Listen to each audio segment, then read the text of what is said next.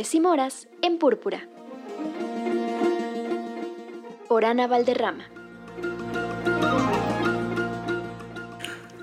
Aló, aló, amigas y amigos de Púrpura. Aquí Ana Valderrama como cada semana compartiendo libros escritos o protagonizados por mujeres. Y ya que estamos en enero de 2023, iniciando, estrenando el año, pues aquí un reto de lectura desde Aves y Moras, este proyecto que fomenta, sí, el libro, la ilustración y todo lo que guardan. Aquí vienen 12 propuestas. Las van a poder encontrar en nuestra página de Facebook, Proyecto Aves y Moras. ¿Qué tal si ponemos en nuestra lista ese libro de la escritora que buscabas y que adquiriste en 2022 y que aún no lees? Tráelo para acá. 2. Vamos a encontrar una autora de cómic web y a darle. Créanme, hay delicias deliciosas allí en la internet. 3.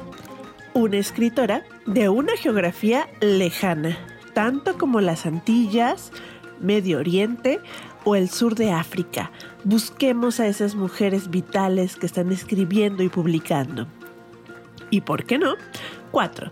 Una escritora de tu localidad. Y si es autopublicación, mejor. Créeme, viene muy bien a apoyar la independencia. 5. Deja que una portada te presente a una autora. Así, sin brújula y nada más porque te echó el ojito la portada. Podría ser un tesoro.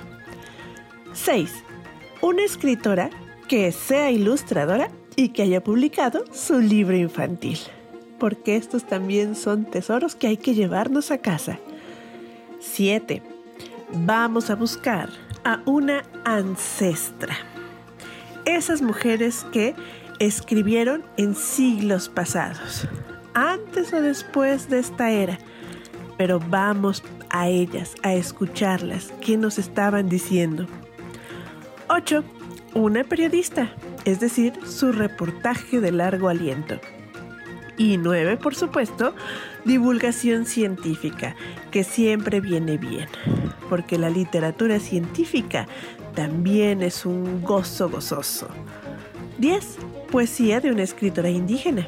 Sí, las hay, están allí, hay que encontrarlas, hay que leerlas.